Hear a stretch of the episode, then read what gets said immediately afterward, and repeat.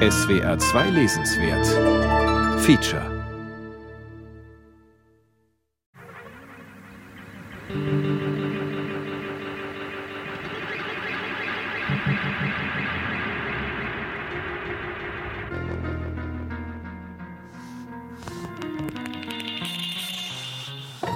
Namie, eine atomverseuchte Geisterstadt in der japanischen Präfektur Fukushima, ist seit einigen Tagen befahrbar mit Google Street View. Spät nachts, schlaflos vom schmerzhaften Säureflux, durchfahre ich das Städtchen stundenlang. Damals war ich ein bisschen krank immer und dann konnte ich nicht schlafen. Da war Fukushima passiert, ein Jahr davor oder so, und dann gab es diese Meldung, dass Google Street View Auto durch das Geisterstädtchen Namie durchgefahren und ich habe mir das unbedingt anschauen wollen. Die Erzähler in den Texten des Schriftstellers Clemens Setz sind oft einsam. Einsam wie Satelliten, die durchs Weltall treiben. Und was sie erzählen, ist abgründig, rätselhaft wie das Deep Web, in dem viele von Setz befremdlichen Geschichten spielen. Es ist immer noch nicht bewohnt. Also es gibt ja einige Zonen, die nie wieder bewohnt werden können. Man nennt das Difficult to Return Zones. Clemens Setz Texte sind literarische Sonderzonen, schwer zu betreten, schwer zu befahren. Kreiert irgendwo im Grenzbereich zwischen Surrealismus und Science Fiction, sublimem Horror und groteskem Humor. Durch die Stille der postapokalyptischen Landschaft von Fukushima fährt der Erzähler mit Musik aus dem Köln der Nachkriegszeit. Ich weiß nicht, warum ich da zufällig diesen Soundtrack gewählt habe. Das ist ein bisschen leicht so psychedelische, repetitive. Und, also ich liebe einfach diese Krautrock-Band Can sehr. Das ist einfach ein, ich finde die endlos wunderbar. 30 Jahre lang hat der UFO-Forscher John Shepard versucht, mit Aliens in Kontakt zu treten hat mit selbstgebauten Riesenteleskopen Musik über Millionen von Meilen ins All gesendet, bevorzugt die Musik von Can.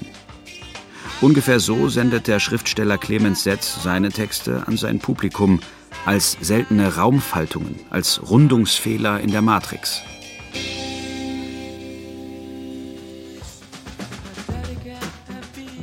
Ich habe auch dieses Lied äh, Vitamin C gehört von Ihnen.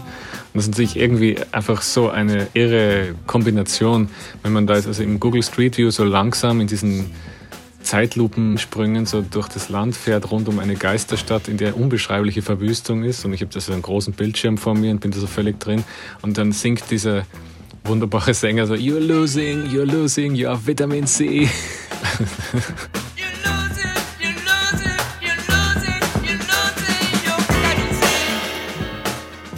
Clemens Setz dringt mit seinen Texten immer wieder in Gegenden vor, die nie zuvor ein Mensch gesehen hat. Und nimmt Kontakt mit diversen Spezies auf, mit denen nie zuvor ein Mensch in Berührung gekommen ist. Diese Sendung erzählt von der Begegnung mit einem Außerirdischen in der deutschen Gegenwartsliteratur. Von dem Versuch, auf seinen speziellen Frequenzen zu kommunizieren. Und von dem kosmischen Abenteuer, seinen Inner Space zu bereisen. Der Außerirdische.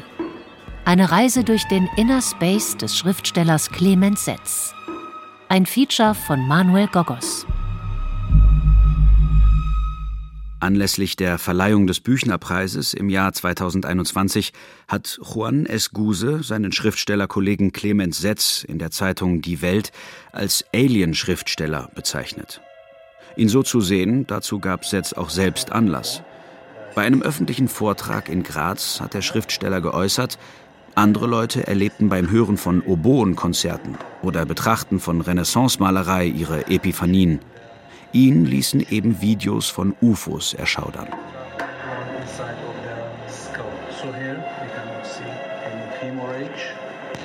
Als ich schon alt genug war, um allein aufzubleiben, nächtelang, da war ich so vielleicht zehn oder elf, und zwar wurden ständig im Fernsehen wurden dauernd Alien-Videos vorgeführt. Alien-Autopsien. Für mich waren das quasi religiöse Aufnahmen. Also ich habe mir das so oft angeschaut. Mir imponierte dieses daliegende Wesen so. Nichts hat so recht wie dieses unverständlich daliegende Alienwesen mit seinem übergroßen Kopf. In dem Science-Fiction-Film Arrival von Regisseur Denis Villeneuve landen mehrere UFOs auf der Erde. Eine Expertenkommission soll mit den Außerirdischen kommunizieren. Bei dem Gespräch mit Clemens Setz fühle ich mich ein bisschen so wie die Linguistin Dr. Louise Banks darin, die getrennt durch eine durchsichtige Wand mit Schrifttafeln die Welt der Menschen zu erklären versucht, während die Außerirdischen mit ihren Extremitäten verschnörkelte Kreise an die Wand malen. Was mir diese Geschichten immer erzählt haben, war etwas über meinen eigenen Körper, mit dem ich mich nie anfreunden konnte, bis heute nicht. Ständig jammert er nach irgendetwas, nach Nahrung, nach Sexualpartnern, nach Aufmerksamkeit. Es ist ihm zu kalt, es ist ihm zu warm. Ich habe ständig irgendwie Schwindelattacken und so weiter. Aber diese komischen Dinge hier, die bestehen nur aus Kopf. In Sci-Fi-Erzählungen wird immer wieder von Nährlösungen erzählt, in denen Gehirne oder einzelne Organe und Gliedmaßen leben wozu dann noch einen Körper bewohnen. Man wäre autark, so wie in dem Schutzanzug, der in dem Film Dune von den Hauptfiguren in der Wüste getragen wird.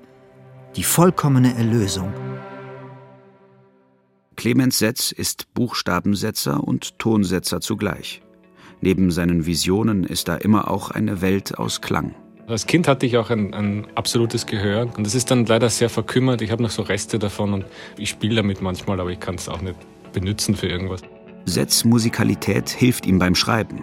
Immer sind seine Texte von Musik durchtränkt, von Sound oder Stille. Ich hörte Shadow of a Doubt von Sonic Youth und die Glocken der Mariatroster Basilika spielten dazu im selben Akkord, F-Moll. Ich habe mir auch angewöhnt, so bis heute, dass ich also Kopfhörer immer in den Ohren habe. Ich habe sie immer so, immer griffbereit. Zum Teil ist es abseitiges, krudes Material, was sich in einer Playlist von Clemens Setz findet. Audioaufnahmen des trompetenden Elefanten Batir im kasachischen Zoo, die der russische Zoologe Alexei Pragrebnoi Alexandrov in den 1980ern gemacht hat. Oder Polizeifunkmitschnitte diverser amerikanischer Städte, hinterlegt mit Ambient-Musik.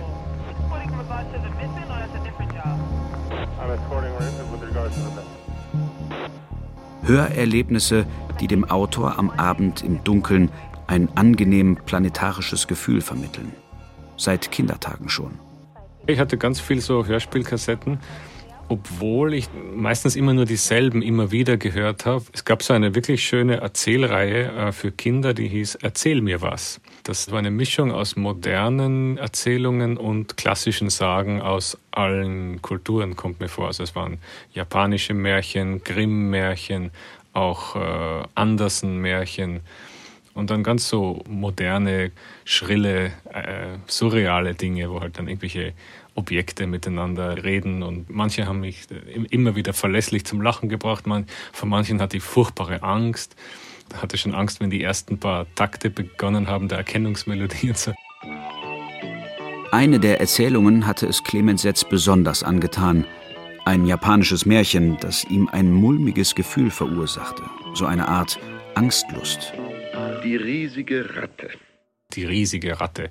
Ich hatte da ganz äh, so seltsame Ideen, ähm, sehr seltsame Angstideen. Es ist so ähnlich wie mit bei Erwachsenen, die Panikattacken kommen aus dem Nichts durch habituelles Hyperventilieren, also wo du einfach triggerst so einen extremen äh, Adrenalinschub und dann wird es zu etwas Unheimlichen. Es war vielleicht in der Kindheit ähnlich, dass ich manchmal einfach so von, von mir aus so Angst hatte und was immer da vor mir war, wurde als das Vokabular der Angst verwendet. Kami bekam Angst. Er musste unbedingt einen kleinen Raum finden, in dem er gefahrlos schlafen konnte. Ich hatte nicht Angst vor dem Rattenmonster in der Geschichte, sondern vor dem japanischen Jungen. Und hatte Angst, dass ich mich in den verwandeln könnte. Das war vollkommen unerklärlich eigentlich. Das war wirklich nur so punktuell eine, eine Anomalie. Was Clemens Setz als kleinen Jungen nachts wach hielt, ohne dass er es damals schon so hätte sagen können, war ein Gefühl des Schwindels, eine Höhenangst wie aus dem All. Als wäre er ein Fallschirmspringer ohne Fallschirm und ohne Boden. So kam der Autor Clemens Setz vom Hören ins Erzählen. Würde man all seine Texte aneinanderhängen und in dieser Monsterdatei nach dem Stichwort Ratte suchen, stieße man auf die Geschichte des amerikanischen Psychologen J.C.R. Licklider, der die Frühzeit der amerikanischen Informatik prägte und für seine Forschungen grausame Experimente an Ratten vollzog, sie etwa tagelang wach hielt, indem er sie in ständig rotierende Laufräder setzte.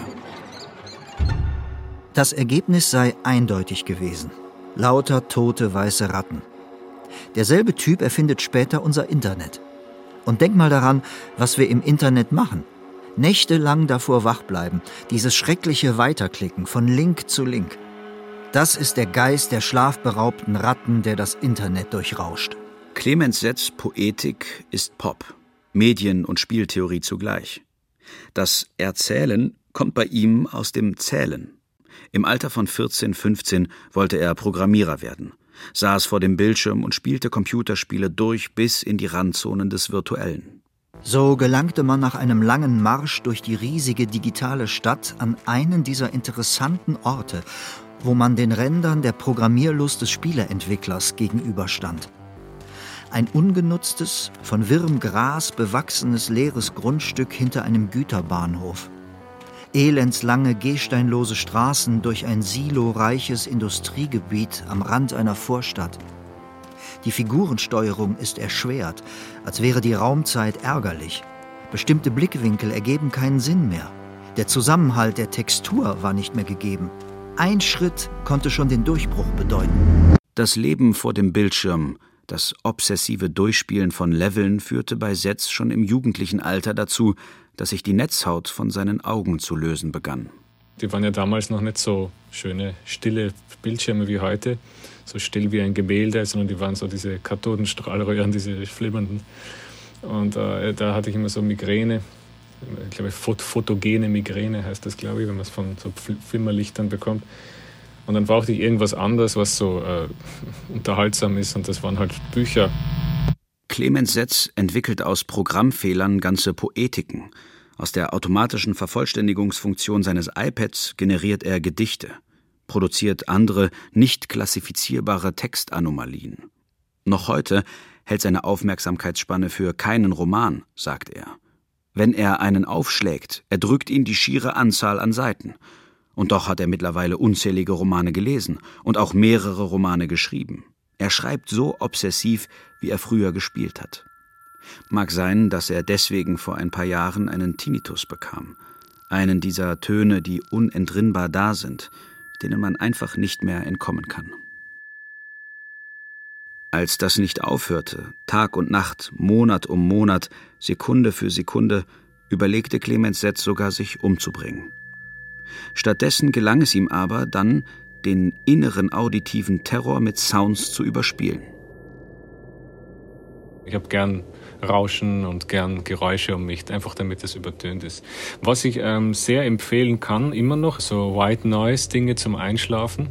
Und das ist im Grunde so wie ein Regenrauschen und es wirkt nicht wirklich störend, weil es konstant ist, so wenn, wenn in der Nachbarwohnung äh, Staub gesaugt wird oder so sozusagen eine Art Artificial Silence, so eine so künstliche Stille für Leute, für die es keine Stille mehr gibt. Ich meine, John Cage hat ja auch immer darauf hingewiesen, ich empfinde ihn ein bisschen so als Lehrmeister oft, dass echte Stille wirklich nicht existieren kann. Also man hört immer sein eigenes Blut, sein eigenes Nervensystem rauschen.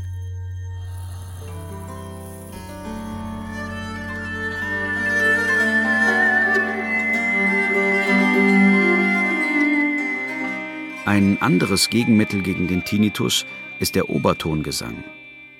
Einmal hatte Setz zufällig im Radio ein Konzert gehört, das hatte ihn zu Tränen gerührt.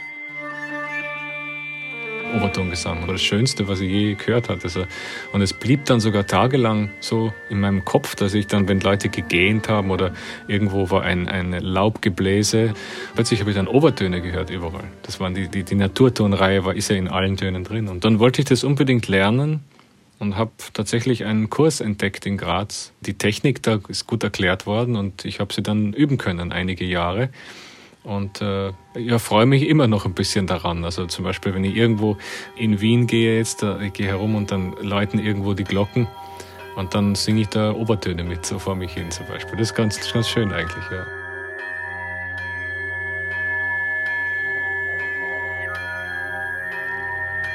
Mit seinem Tinnitus, seinem absoluten Gehör, seinem Obertongesang erscheint Setz als außergewöhnlich gehorsamer Schriftsteller. Sein gesamter Wahrnehmungsapparat scheint auf das Hören trainiert. Clemens Setz kann geradezu in einen Rausch geraten durch Menschen, die flüstern oder die sich räuspern. Von Geräuschen wie umgeblätterten Buchseiten in Bibliotheken oder von Pinseln, die über Leinwände streichen. Er nennt das Geräu ich hatte das schon das ganze Leben und ich konnte es aber nie wirklich erzählen. Ich habe dann hatte ein eigenes Wort erfunden für mich, also das, um darüber innerlich reden zu können. Aber äh, dann irgendwann habe ich entdeckt im Internet, äh, dass es äh, Videos gibt, die so so funktionieren. Clemens Setz spricht von sogenannten ASMR-Videos. ASMR steht für Autonomous Sensory Meridian Response. Frei übersetzt kitzeln diese Videos beim Betrachter also eine Reaktion der Sinne hervor. Erdblick. Also das ist ein Effekt, der bei bestimmten Stimmlagen und manchmal auch bei bestimmten Geräuschen getriggert wird in den Menschen. Es ist eine sehr angenehme Euphorie, ein Kribbeln, am, charakteristisch ein Kribbeln auf dem Hinterkopf auf der also Schädelnaht und es wandert dann immer so ein bisschen nach unten. Uh, Fast jeden Tag schaut sich der Schriftsteller Clemens Setz solche Videos an, vor allem zum Einschlafen. Und am liebsten hört er Männerstimmen. Wie zum Beispiel von dem Kanal Ephemeral Rift, der ganz surreale Settings macht. Das ist ein Videokünstler. Er hat, glaube ich, ein Ohrtumor gehabt und hat den Gehörsinn verloren im Ohr und hat da irgendwie begonnen, dann ASMR zu entdecken. Hat so Verkleidungen, so ein Monster und Außerirdische und so und macht dann halt so ASMR-Videos, die wunderbar funktionieren bei mir. Mit so Lederknarren von Lederkostümen, das Geräusch von schweren Handschuhen und so. Er hat eine, eine Wassermelone vor sich liegen. Er ist verkleidet als so mittelalterlicher Pestarzt mit knarrender Lederuniform und verhört die Melone, als wäre sie ein gefangener Alien.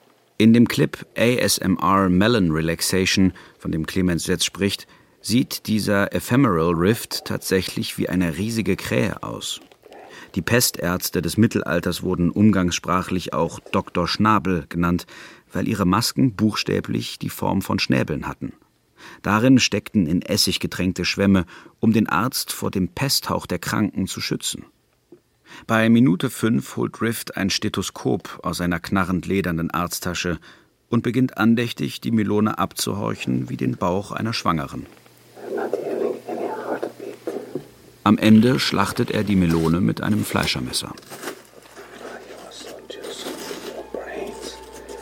Clemens Setz hatte von den Riesenköpfen der Aliens gesprochen und dass er bei den Alien-Autopsien fast so etwas wie eine religiöse Ehrfurcht empfand. Als ich das Video von Ephemeral Rift ansehe, wie dieser Krähenmensch beginnt, das rote Fruchtfleisch der Melone zu verzehren, durchschauert es mich für einen Moment, als hätte ich einen kurzen Blick in den Kopf von Clemens Setz geworfen. Es ist eines der seltsamsten Dinge, die ich je gesehen habe. Gleichzeitig hatte ich das Gefühl, etwas über mich selbst erzählt zu bekommen. Wie ich verzweifelt versuche, im Internetzeitalter mit meinen Mitmenschen in Berührung zu kommen. Auch das ist eine interessante Erkenntnis. Es gibt Leben da draußen in den unendlichen Weiten des Internets. Clemens Setz ist mit seinen Seltsamkeiten nicht allein.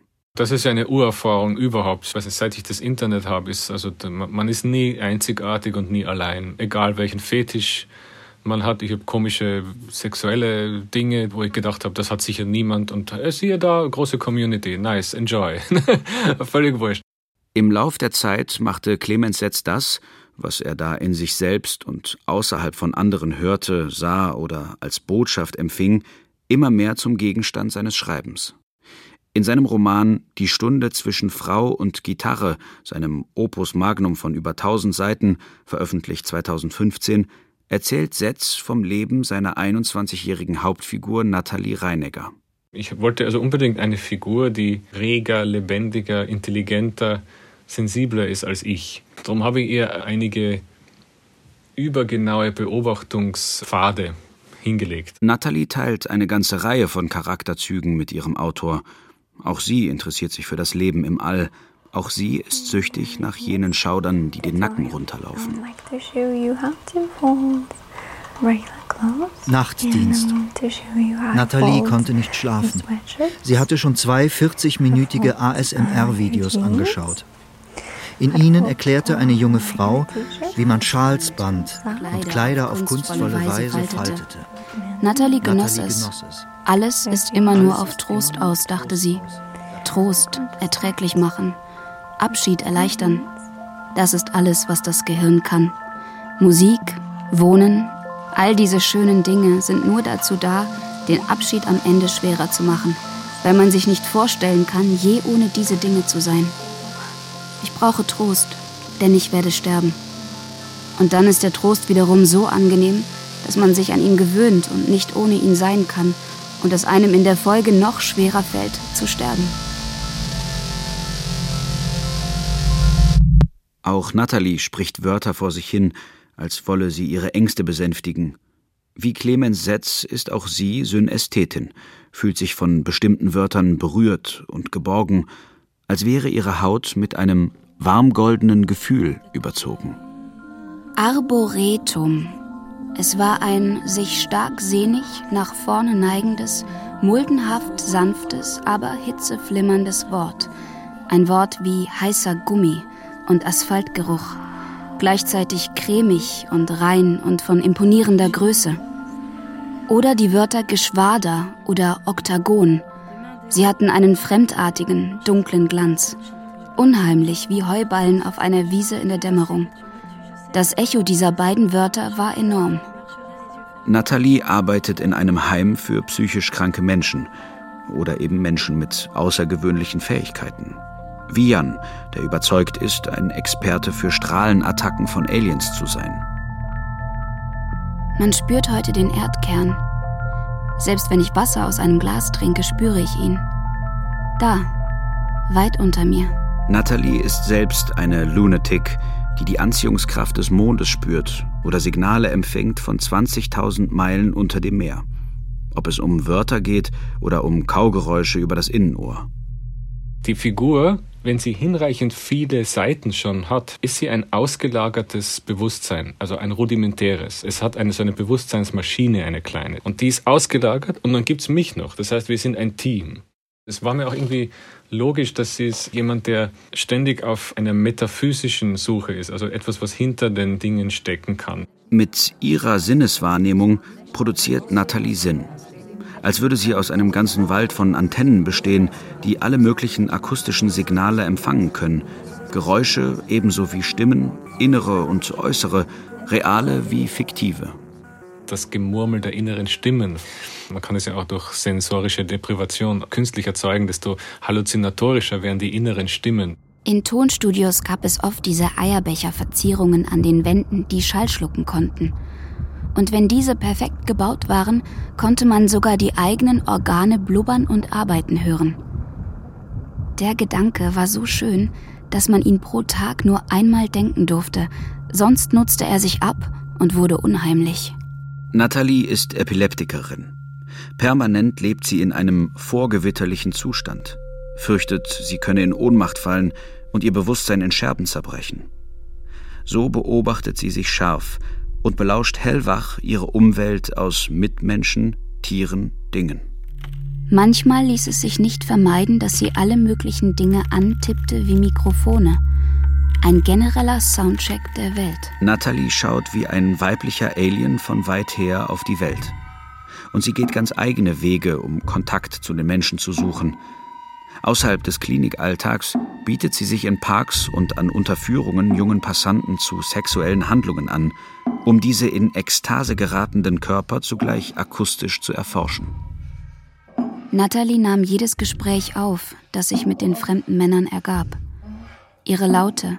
Sie mochte es, wenn Männer von den Vorgängen in ihren Körpern derart durch die Mangel gedreht wurden, wenn sie sich zusammenkrampften, wenn sie weinten, wenn sie keuchten und sich irgendwo festhalten mussten.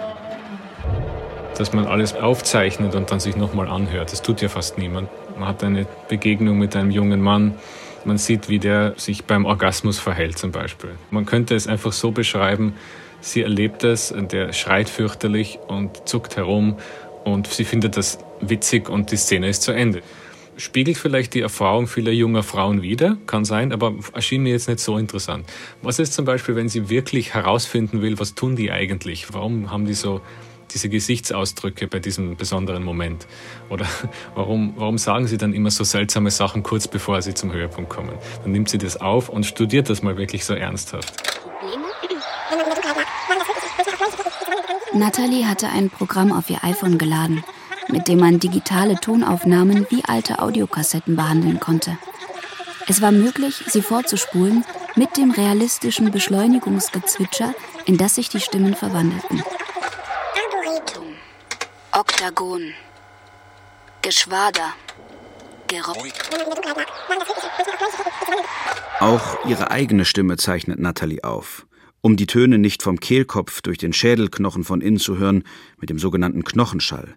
Sie will sich auch nur über den Luftschall selbst von außen hören, wie andere es tun. Daraus schneidet sie sich dann ihr eigenes Hörspiel zurecht. Natalie nahm mit dem iPhone auch ihre eigenen Essgeräusche auf mehrere Male hintereinander. Anschließend speicherte sie die Dateien auf ihrem Rechner, machte eine zusammenhängende Podcast-Folge daraus und lud sie zurück aufs iPhone. Nonsec, so hieß die iPhone-App.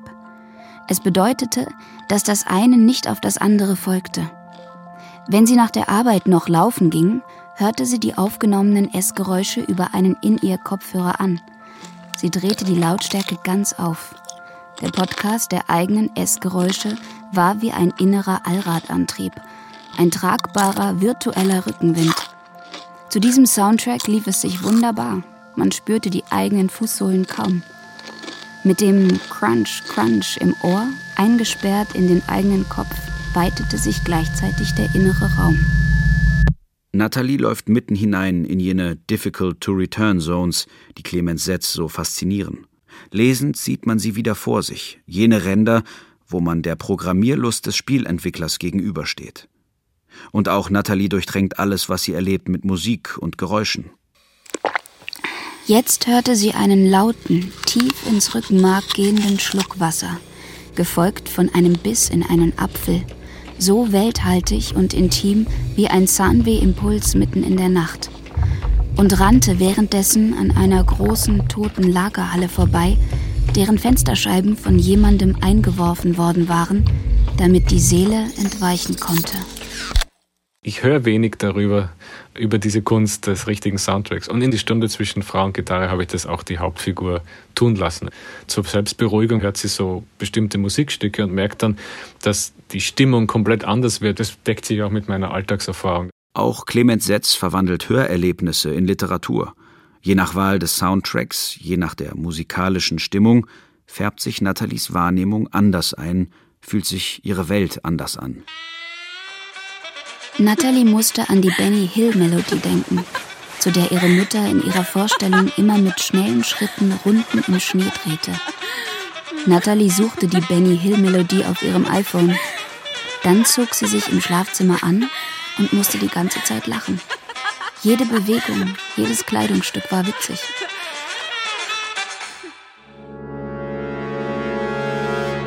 Beim Frühstück hörte sie ein anderes Stück von einem finnischen Komponisten namens Jean Sibelius. Dramatisch tief tauchte der Löffel in die Milch ein und tiefe Verzweiflung braute sich hinter dem Küchenfenster zusammen. Nichts war von selbst so oder so, traurig oder fröhlich. Man konnte alles anders und neu beleuchten durch entsprechende Musik. Ja, wahrscheinlich existierte sowieso nur Musik. Der Rest war austauschbar und gar nicht von Bedeutung. Das kann man ja noch viel mehr steigern, diese Kunst. Also, dass man sagt, okay, für den Anblick von Tauben, die sich um ein Stück Brot raufen, da höre ich dieses Stück, den Danse Macabre von Camille Saint-Saëns. Sie stellte die Ouvertüre zur diebischen Elster ein. Einige Gräber wirkten wie Gartenhäuschen oder Miniaturkirchen. Prächtige Statuen standen herum. Krähen hockten auf Statuenköpfen, watschelten hofrätisch und amtswichtig über den Kies. Natalie wechselte auf ihrem iPhone zu einer Instrumentalnummer des japanischen Elektromusikers Yokota Susumu, Water's Edge. Und da fingen die kältegeplusterten Krähen auf einmal an, etwas zu bedeuten. Sogar die Tatsache, dass der Weg leicht anstieg und der Winterhimmel darüber grell weiß war, ordnete sich ein in einen größeren Zusammenhang. Es ist fast wie bei Philip K. Dick in dem Roman, der dann als Blade Runner verfilmt wurde, diesem ähm, Do Androids Dream of Electric Sheep. Da gibt es das Stimmungsklavier, heißt das, glaube ich. Und da Leute wählen dann bestimmte Stimmungen, so Cocktails aus. Die automatische Wegvorrichtung der Stimmungsorgel neben seinem Bett weckte Rick Deckard mit einem fröhlichen kleinen Stromstoß. Er setzte sich im Bett auf, stellte sich in seinem bunten Pyjama hin und streckte sich. Sein Gerät war auf D eingestellt, so fühlte er sich gegenüber der ganzen Welt aufgeschlossen. Ich brauche ein bisschen mehr Wut, ein bisschen mehr Wertschätzung zugleich und auch ein bisschen so heilige Furcht vor meinem Partner. Und eigentlich ist das ja ein, eine Walkman-Erfahrung. Also wenn man zum Beispiel jetzt diese Erziehung der Gefühle durch Musik. Sie ist berühmt. Ridley Scotts Dark Future Stil-Ikone Blade Runner von 1982. Mit dieser Super Megalopolis Los Angeles, den Tokyota Neonleuchtreklamen und der elektronischen Filmmusik von Vangelis. Weniger bekannt ist die literarische Vorlage aus dem Jahr 1968, wo Kopfgeldjäger Androiden jagen, die kaum noch von Menschen zu unterscheiden sind und wo Menschen sich mit einer Orgel in jede beliebige Stimmung bringen können. Drüben in ihrem Bett schlug jetzt auch seine Frau Iran ihre grauen, lustlosen Augen auf, blinzelte und schloss sie seufzend wieder. Er setzte sich auf ihre Bettkante, beugte sich über sie und erklärte sanft, Du hast deine Penfield zu schwach eingestellt. Ich stelle sie dir neu ein, dann wachst du auf und lass die Finger von meiner Einstellung, fuhr sie ihn an. Ich will gar nicht wach werden. Auf meinem Plan stehen für heute sechs Stunden selbstanklagende Depression, sagte Iran. Die Universen, die Clemens Setz in seinen Büchern entwirft, sind stark von Science Fiction geprägt. Von Geschichten über Vorkommnisse also, die nie geschehen sind und nie geschehen werden. Bevölkert mit Figuren, die sich häufig wie Außerirdische fühlen. Setz liebt die Bücher von Samuel Delaney, einem Vertreter der New Wave der 1970er Jahre, die sich von simplen Pulp-Geschichten der klassischen Heftchen Science Fiction hinwenden zum Inner Space. Oder von Alice Sheldon, die im Zweiten Weltkrieg als Spionin tätig war, nach dem Krieg in Wahrnehmungspsychologie promovierte und half, in der CIA die Abteilung für psychologische Kriegsführung aufzubauen. Auch von ihr hat Natalie etwas an sich. Menschenbilder und Tiere bewegten sich in der Brandung. Langsam und polaroid entwickelte sich ihr Bewusstsein, kam zurück, bildete Anhaltspunkte, Zahlen, Figuren. Als Philip Kindred Dick 1982 starb, entwickelte der Roboterprogrammierer David Hansen einen Doppelgänger. Der Android sollte nicht bloß aussehen wie eine perfekte Kopie des Schriftstellers, er sollte Antworten geben. Dafür fütterte Hansen den Roboter mit Tausenden von Seiten aus Dicks Werk. Der konnte aber auch sprechen und war so eine Art künstliche Intelligenz, die war aber noch lange nicht so ausgereift wie die heutigen künstlichen Intelligenzen, sondern es war eigentlich eine reine Antwortmaschine als so Stichwortsuche in den Werken von Philipp K. Dick und den Briefen und Aufzeichnungen und Tagebüchern ähm, irgendwas gesucht, einfach dann den Absatz vorgelesen. Auch sowas wie, okay, ah, Phil, was ist Religion für dich? Okay, dann sucht die Ding das Stichwort Religion, wählt zufällig einen Absatz aus und liest dann halt vor, was da kommt. Die Leute haben sich dann auf so Conventions und mit dem unterhalten und hatten den Eindruck von einem ganz tiefen, weisen, intelligenten Gegenüber. Do you think robots will take over the world? Jeez, dude. You all got the big questions cooking today. Und dann tragischerweise auf einem Flug, bizarrerweise, in einem Flugzeug, ging der Kopf verloren und ist bis heute nicht aufgetaucht. Also der hat den irgendwie äh, abgegeben als Gepäck und dann war der weg. Ich glaube 2006 oder so haben sie den verloren oder so. Ja, bis heute nicht gefunden. Das Prinzip der Antwortmaschine hat Setz in seinem Buch von 2018 Bot Gespräch ohne Autor nachgebaut. Mich beeindruckte das Schicksal dieses Roboterkopfes sehr. Auch ich war der Ansicht, dass man auch mich dereinst würde rekonstruieren können aus dem Material, das ich hinterlassen habe. Ende 2016 bekam ich die Anfrage meines Verlags, ob ich eine Art Gesprächsband machen wolle. Aber dann erwies es sich, dass mit meinen transkribierten Antworten wenig anzufangen war. Man muss das eben können, das mündliche Erzählen. Ich würde nicht behaupten, dass Clemens Setz nicht erzählen kann. Ganz im Gegenteil. Aber die Buchidee ist gut, verbunden mit der Frage, ob wir uns nicht aus meinen Journalen bedienen könnten. Diese Journale sind in einer elendslangen Word-Datei gesammelt, die so etwas wie eine ausgelagerte Seele bildet. Auch die imaginäre Reise durch Fukushima auf den Soundtrack der Band Can am Anfang dieses Features ist im Bot-Buch zu finden.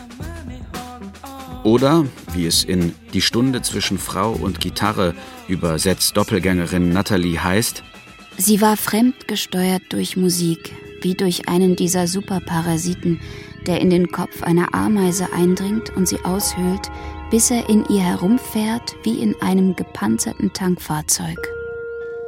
2013 bis 2015, in den Jahren, als die Stunde zwischen Frau und Gitarre entstand, hatte Clemens Setz mit seiner Gesundheit zu kämpfen. Eigentlich sei es eher ein Zusammenbruch gewesen. Als ich ihn nach unserem Gespräch in einer E-Mail frage, ob er mir verraten möchte, was für eine Art Zusammenbruch das war, beschreibt er mir ausführlich die Einzelheiten. Durchblutungsstörungen, Mikroinfarkte auf der Netzhaut, die immer mehr blinde Flecken erzeugten. Und das war erst der Anfang. Denn dazu kamen entsetzliche Depressionen, Impotenz, Panikattacken. Ich konnte außerdem nicht mehr schlafen, also höchstens mal drei Stunden in drei Tagen. Also nahm ich Benzos und wurde süchtig danach. Ich war wirklich ein ziemliches Wrack. Sich die Benzos abgewöhnen ist auch nicht lustig. Glücklicherweise hat sich das alles vollständig erholt, obwohl das zwei ganze Jahre dauerte. Bei unserem Gespräch sitzt Clemens Setz bei sich zu Hause in der Wiener Vorstadt.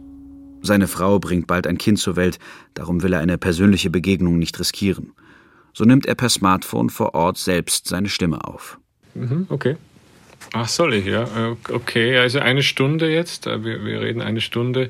Ich kann es einmal zwischenspeichern, okay. Es war okay. 2020 hat Clemens Setz den Kleistpreis bekommen, 2021 den Büchnerpreis. Viele Literaturkritiker sehen in Die Stunde zwischen Frau und Gitarre eine Art Ulysses der deutschsprachigen Gegenwartsliteratur. Der ganze Horizont wurde aurig und weich. Es war alles um sie herum und Zwirn und Zaun und Blau. Die Stelle unter der Zunge wurde rot wie ein Nebelhorn, dann weit zornige, dünenhohe Übermacht und dazwischen winzig kahn und versinkend sie selbst. Ameisengroß, Apfelkern. Die Flügel mit Namen links und rechts wuchsen auf den Schulterblättern nach. Im Feuilleton konnte man auch Kritik lesen. Setzfiguren entwickelten sich nicht wirklich, Sie wären zu monadisch wie in einer Raumkapsel unterwegs, nicht wirklich lebensfähig. Es stimmt schon, dass sich seine Figuren nicht ans Leben gewöhnen, dabei hat ihre Einsamkeit etwas Herzzerreißendes, und ihr Schöpfer kümmert sich rührend um sie. Sie hatte nun schon hunderte Tonaufnahmen. Die langen würde sie heute Abend auf den Computer transferieren, damit der Speicher des magischen Telefons nicht irgendwann überlief. Der Gedanke an einen geruhsamen Abend, in dessen Verlauf sie ein paar kürzere in einige längere Aufnahmen mischen würde, vielleicht sogar nach dem I Ching, gab ihr ein sicheres Gefühl. Aber es ist noch etwas anderes, was mich an Sets Büchern fasziniert. Während die ganze Welt, selbst die Vertraute der eigenen vier Wände, für Figuren wie Natalie fremd und entfremdet bleiben, können ihr die Dinge, die sie umgeben, Gesellschaft leisten, können ein eigenes Leben entwickeln murmeln, sich regen und trösten. als würde sich Setz auch hier noch auf den Spuren der Kinderhörspiele von einst bewegen. Ich hatte ganz viel so Hörspielkassetten, so moderne, schrille, äh, surreale Dinge, wo halt dann irgendwelche Objekte miteinander reden. In einem Prosastück bezieht sich Setz auf das Buch Kinderspielzeug aus alter Zeit von Karl Gröber. Darin wird die Geschichte von Puppenfiguren erzählt, die im 18. Jahrhundert in Nürnberg verkauft wurden. Zuckende Tanzbewegungen konnten sie machen. In ihrem Innern war ein lebender Vogel eingenäht. Fast ist es, als wolle Clemens Setz die Dinge in ähnlicher Weise animieren, damit sie uns etwas über den Seelenzustand seiner ProtagonistInnen verraten. Es ist vielleicht so ein bisschen eine interessantere Spielart von dem, nicht nur sozusagen die wechselnden Stimmungen durch Dinge vertreten, sondern man zeigt, in dieser Figur ist die Wahrnehmung, die mitleidige Wahrnehmung, das Anteilnehmen an den Mitgeschöpfen der Welt ungewöhnlich verteilt. Zum Beispiel jemand sieht einen Handschuh, der auf eine so eine Stange gesteckt wurde, so eine Zaunlatte und äh, bleibt stehen und betrachtet den mitfühlend und äh, richtet ihm den umgebogenen Finger noch einmal gerade. Also so, so eine Wiedergutmachungsgeste. Und dann geht die Figur weiter. Und dann wissen wir, aha, das Mitleid ist eigenartig gebündelt bei ihm. Ich glaube, es ist ein sehr häufiger, sehr poetisch, auch irgendwie meistens reich ausschöpfbarer Erzählmodus. Als sie schon einen Kilometer gegangen war, fiel ihr ein, dass ihr Fahrrad noch auf dem Friedhof stand, angekettet. Die Nacht auf dem Friedhof würde für das Fahrrad ein Abenteuer sein. Sie kämpfte die frierende Hunde vor dem Supermarktvorstellung nieder und beschloss, es morgen zu holen. Aber jeder Schritt fühlte sich unmöglich an, falsch. Sie spürte einen inneren Gegenwind. Sie kehrte um.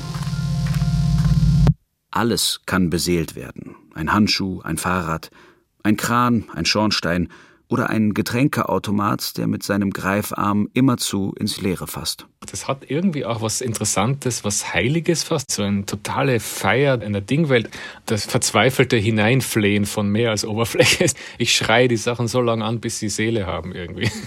Alles kann in der Welt von Clemens Setz beseelt werden, beseelt sein. Auch ein Telefon, das immerzu klingelt, ohne erhört zu werden. In einer Nachbarwohnung existierte ein einsames Telefon, das jeden Tag klingelte. Es war ein altes Telefon, zweifellos eines mit Wählscheibe. 70er Jahre Modell. Man hörte es deutlich an der Art und der Dauer des Klingelns. Das letzte seiner Art. Natalie hatte sich angewöhnt, einige beruhigende Worte zu murmeln, wenn das Telefon wieder anfing. Ja, ja ist ja gut. Sie hatte wahnsinnige Fantasien darüber, in der Nachbarwohnung einzubrechen und ranzugehen. Wie klang wohl die Stimme des Anrufers? Worüber wollte er reden? In Setz Roman Indigo von 2012 gibt es einen ganzen Setzkasten von Dingen, die in einer ähnlichen Form untröstlich sind, weil sie in ihrer monumentalen Einsamkeit den menschlichen Figuren in Setz Welt so gleichen. Es gibt also eine einsame Lenin-Statue irgendwo auf einer Antarktisstation und so. Es gibt auch eine einsame Telefonzelle in der Mojave-Wüste. Man hatte die aufgestellt und wahrscheinlich einfach nur in der Befolgung irgendeiner Bürokratie. So da und da und da muss man in dem Bundesstaat im Abstand von so und so vielen Kilometern muss eine stehen oder so. Und dann ist aber da halt nur eine Wüste. Hat niemand nachgedacht und hat es trotzdem erfüllt wahrscheinlich. Und dann wurden Wanderer wohl mal aufmerksam. Man kann ja die Nummer ablesen auf der Kabine und dann haben die da halt angerufen mitten in der Wüste. So, man, man ist in New York und ruft da an und weiß, jetzt klingelt es in der Wüste. Und dann hier und da ging sogar jemand ran und dann klingelte die Tag und Nacht und dann wurde die entfernt und zerstört sogar. Sie wurde nicht mal in ein Museum gebracht, was irgendwie sehr traurig ist. Die hat man einfach verschrottet, ja. Ich glaube, weil es, es gibt, glaube ich, irgendeinen bizarren Grund, aber vielleicht erfinde ich den jetzt. Aber in meiner Erinnerung sagt mir, dass es irgendwie Tiere gestört hat, das ständige Klingeln. So irgendwelche Wüstenwesen hat die von der Paarung abgehalten. Als Kind hörte Clemens Setz die Kinderhörspiele über sprechende Dinge und über den japanischen Jungen Kami. 2015 war Setz selbst in Tokio schlich sich auf eine Robotermesse ein und spielte dazu den Soundtrack Trans-Europa Express von der Düsseldorfer Formation Kraftwerk auf seinem iPod. Gemeinsam mit seiner Frau besuchte er auch das Grab von Kobo Abe, auf dem Kamikawa Cemetery in Hachioji, einem Vorort von Tokio. Alle Gräber sehen gleich aus. Dasselbe Modell oder Modul. Ein Minecraft-artiger Wahnsinn. Ich konnte gar nicht genug davon kriegen. Es kastelte alles so escherhaft endlos dahin. Jedes Grab, mit Ausnahme jenes von Abbé, besitzt eine Diskettenlaufwerk-ähnliche Öffnung. Vielleicht für Grüße und Wünsche. Aber wie bedient man sie? Es ist wahrscheinlich, dass ich mir diese Reise innerlich zusammenfantasiere. In Wirklichkeit liege ich im Koma. Oder ich bin tot. Kobo Abe ist Autor des Buches Der Schachtelmann, der durch Tokio vagabundiert, immer umgeben von einem Karton mit kleinem Sichtfenster. Für mich ist Clemens Setz auch so ein Schachtelmann. Ende 2021 hat es zum Werk von Clemens Setz in Tokio eine Tagung gegeben von LiteraturwissenschaftlerInnen aus aller Welt. Die Germanisten reden über meine Bücher. Ich bin, so erfahre ich, ein Sardomodernist. Hm, schade. Schwerpunkt der Tagung war die posthumane Welt des Autors Clemens Setz. Viel enger als je zuvor ist die Spezies Mensch heute mit Technologie verbunden. Bereits Sigmund Freud hat den Menschen als Prothesengott beschrieben, der mit Hilfe seiner Erfindungen seine Wahrnehmung erweitern kann. Auch der kanadische Medientheoretiker Marshall McLuhan meinte, dass Medien unsere Sinne erweitern. Telefone und Walkman das Gehör, Teleskope den Sehsinn und das Internet unser Gehirn.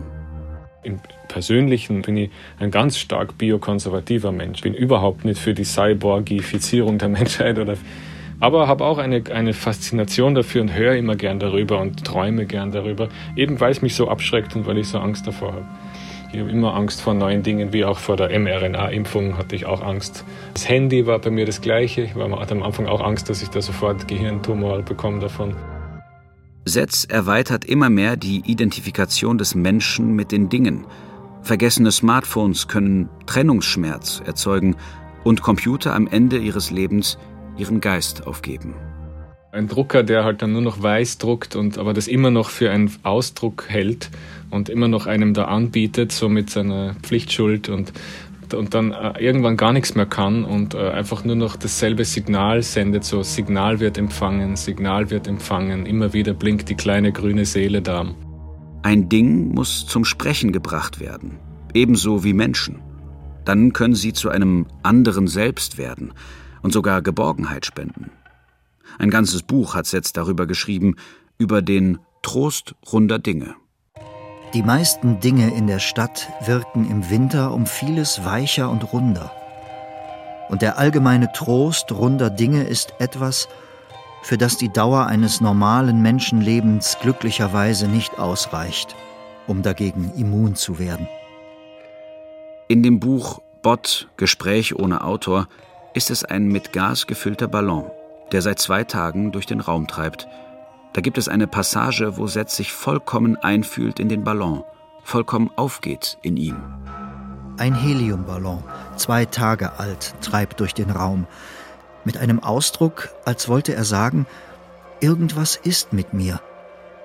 Nach einer Weile gelangt er zum Bücherregal und legt sich an die Buchrücken, als könnte von dort Hilfe kommen. Die Bewegungen der durchs Zimmer gehenden Menschen, die ihn zwischendurch ganz vergessen, reiben ihn immer ein wenig weiter auf. Er ist ganz allein mit sich und dem unbegreiflichen Formverlust. Als das Fenster aufgemacht wird, flüchtet er davor. Der Luftzug wirft ihn ins Nebenzimmer. Dort lauscht er jetzt, in scheinbar schmerzlosem Neuanfang, an der Wand. Der Ballon schmiegt sich an die Wand, wie sich das Smartphone an Clemens Setz Ohr schmiegt, während wir telefonieren. Oft sind es diese luminous details, ist es dieses Seelengeflimmer der Dinge, die die Magie von Clemens Setz Texten ausmachen. Ich las auf dem iPhone, während ich auf dem Balkon saß. Im Ohr hatte ich den Soundtrack von American Beauty.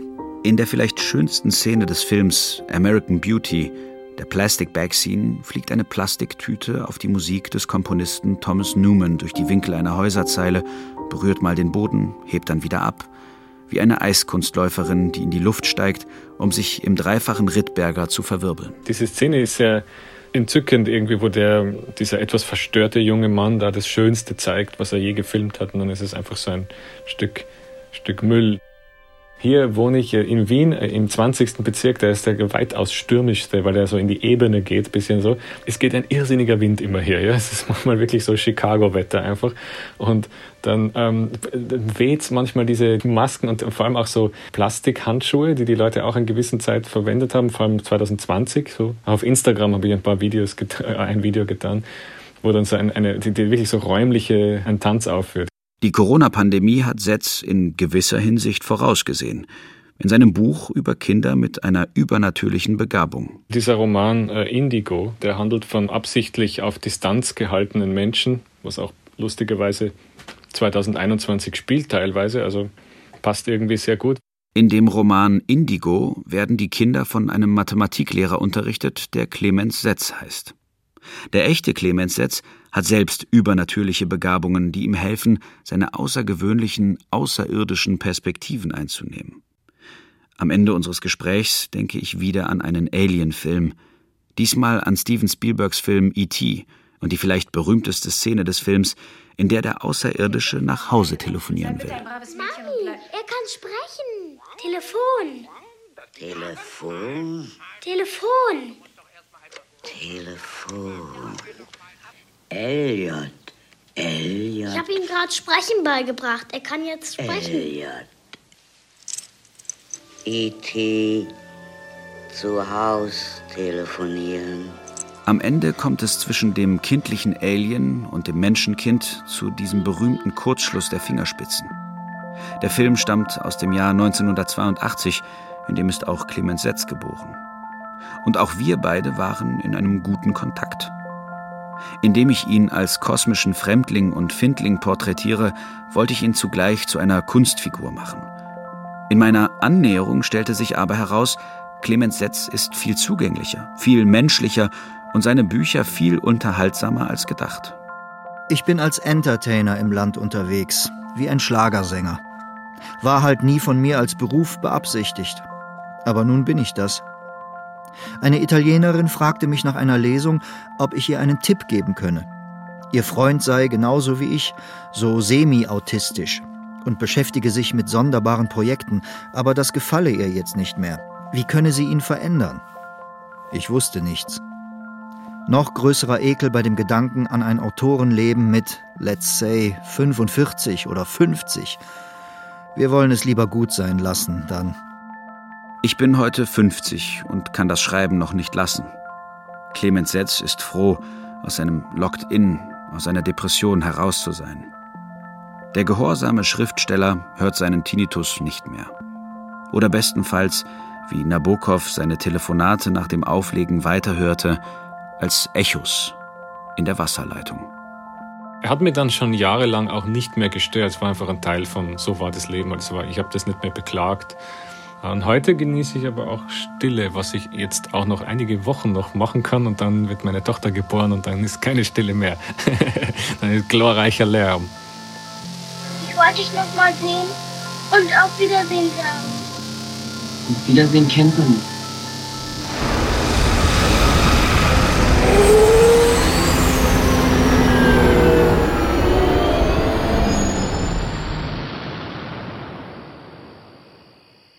Der Außerirdische. Eine Reise durch den Inner Space des Schriftstellers Clemens Setz. Ein Feature von Manuel Gogos. Es sprachen David Formweg, Daniel Berger, Axel Gottschig und Anina Euling. Technische Realisation Rike Wiebelitz, Kerstin Grimm-Franken und Jens-Peter Hamacher. Regieassistenz Tim Müller. Regie Philipp Brühl. Redaktion Imke Wallefeld. Eine Produktion des Westdeutschen Rundfunks 2022.